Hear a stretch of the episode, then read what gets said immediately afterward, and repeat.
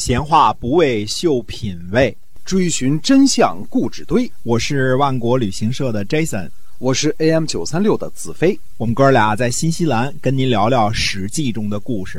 各位听友们，大家好，欢迎您呢收听我们的节目《史记》中的故事啊。熟悉我们的节目的朋友呢，应该知道啊，我们呢是由新西兰万国旅行社的 Jason 为您讲的。那么，新西兰万国旅行社，哎，我们请 Jason 给我们简单介绍一下我们的特色的服务，好不好？哎，总之就是不购物不赶路啊。我们这个做团呢做得很好，你想加入呃包吃包住包邮的这个目的地成团呢，呃，可以去这个飞猪携程找我们。那么实际上我们最大的业务呢，现在是自由行、租车、自由行都是可以来找我们的。对，新西兰万国旅行社携程上就可以搜到我们哈。对的，嗯，那么还是接着讲《史记》中的故事。哎，要结盟了是吧？嗯，对的。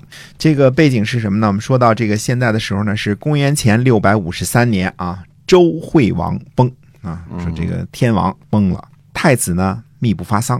一般密不发丧都是有问题。哎，对，嗯，因为什么呢？怕王叔带来争位。嗯呃，叔叔来争位，太子呢就偷偷的向齐国求救。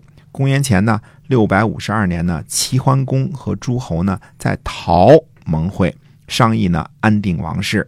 太子呢得到了齐桓公为首的这个诸侯的支持，这个之后呢才为周惠王发丧，那等于是安定了他自己的王位了嘛，这才为周惠王发丧。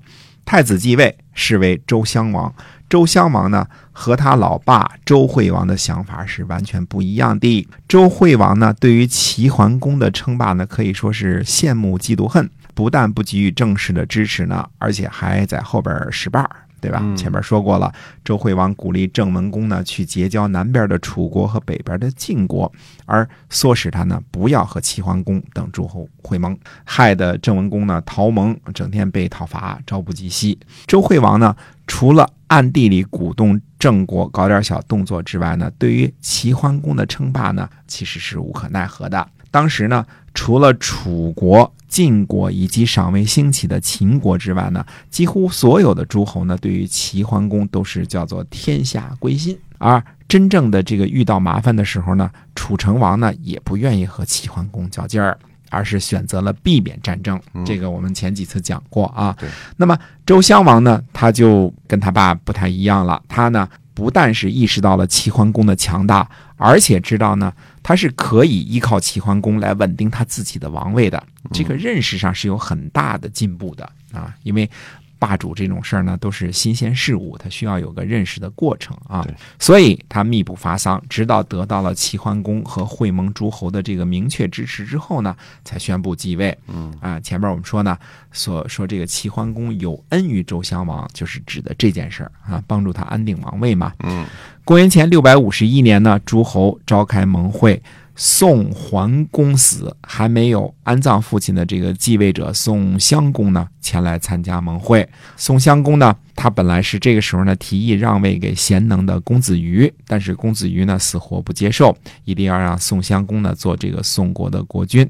我们说宋国经常有这种这个兄让弟的事情啊，而且呢互相很谦让。公子瑜呢，就是《子瑜论战》里边那位子瑜，这个我们后来会讲。公元前的六百五十一年呢，还是这个宋桓公的纪年，次年呢才是宋襄公元年的。公元前六百五十一年的夏天呢，盟会正式在葵丘召开。周襄王呢投桃报李，赐给了齐桓公做肉。做肉呢就是祭祀用的肉，赐给诸侯呢表示承认其权力地位的意思。周王的使节说呢。天子有事于文武，使孔孔是这个名字啊，赐伯舅作伯舅是对异姓诸侯的称呼，天王对异姓诸侯就是这么称呼的啊。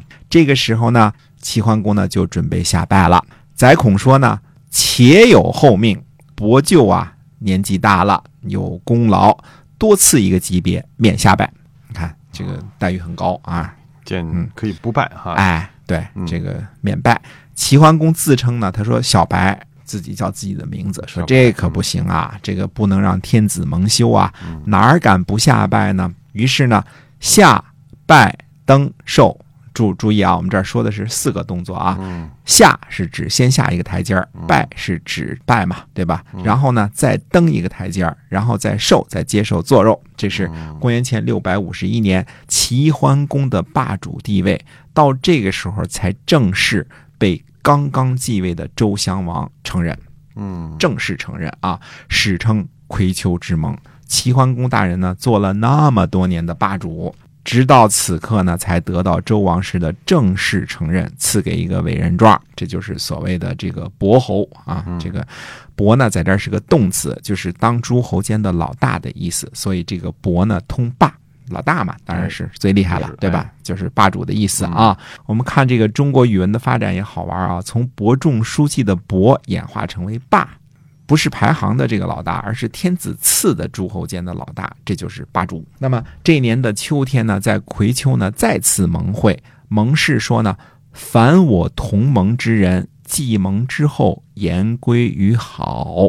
很厉害啊，这几句话啊，这是葵丘之盟的政治宣言，就是说是宣誓是为了和平，为了同归于好的，不是为了结盟打仗的。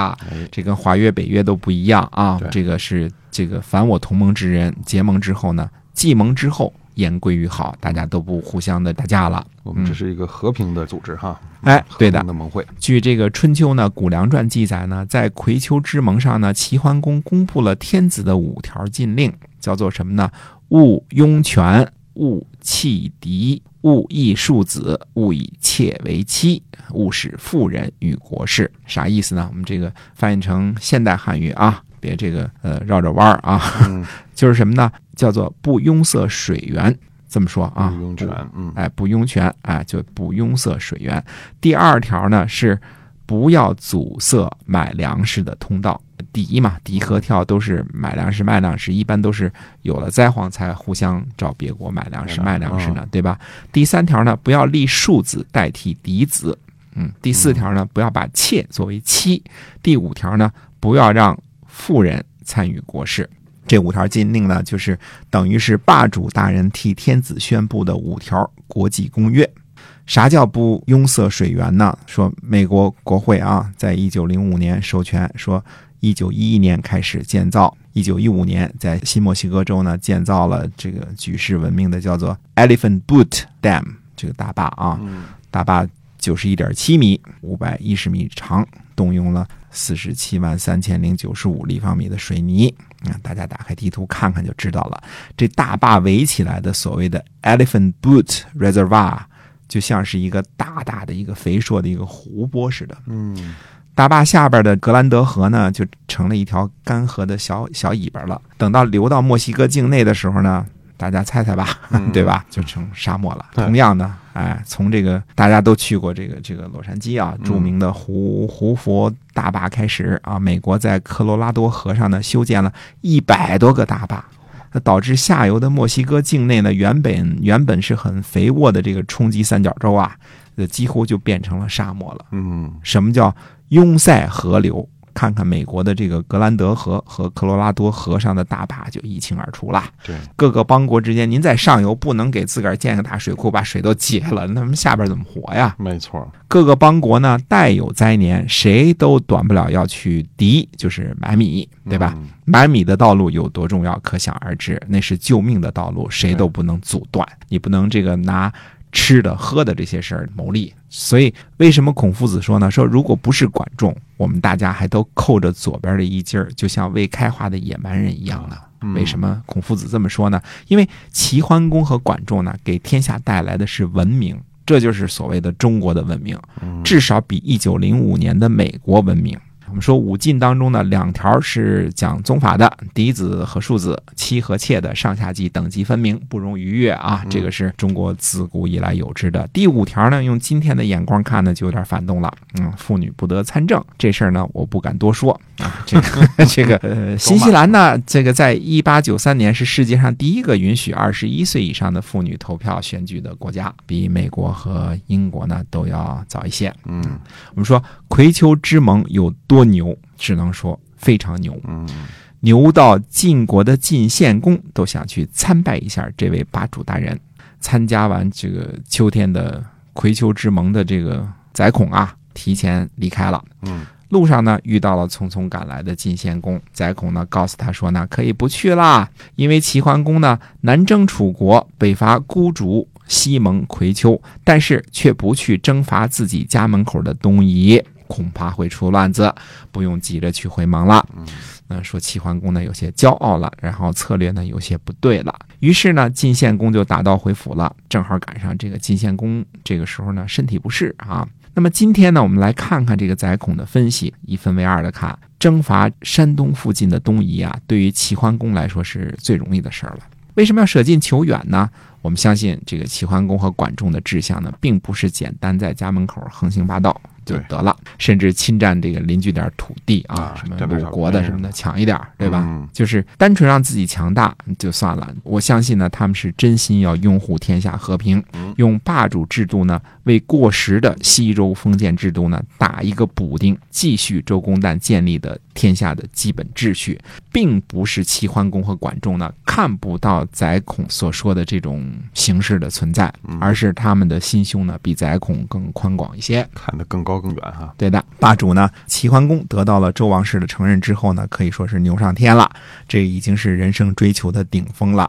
齐桓公呢在达到事业顶峰的时候呢，稍微有些陶醉了，他自个儿说：“寡人南伐至昭陵，啊，望雄山，北伐山戎，离之谷诸，西伐大夏，涉流沙。”数马悬居登太行，至彼尔山而还。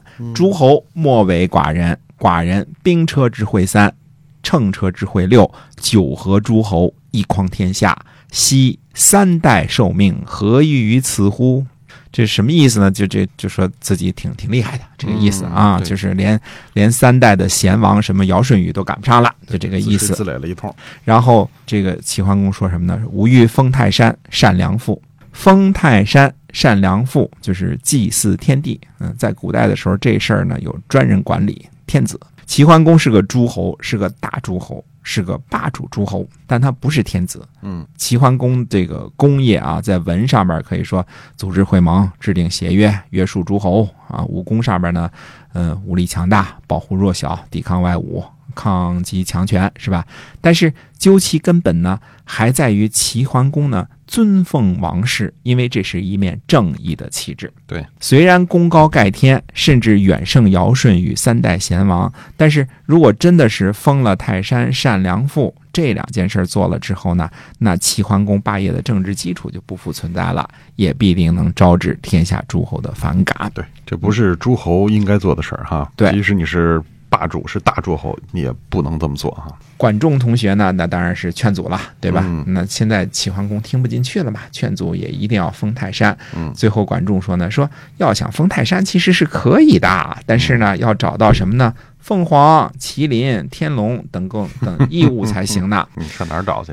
这样呢，封泰山这事就这么给搁下来了。这个管仲啊，这一忽悠，保住了齐桓公同学的晚节。啊管仲还是非常有智慧，非常厉害。对，凤凰、麒麟、天龙啊，没这个东西咱没法封。也不说不行啊，你找吧，找着了再说啊。哎，这玩意儿上哪找啊？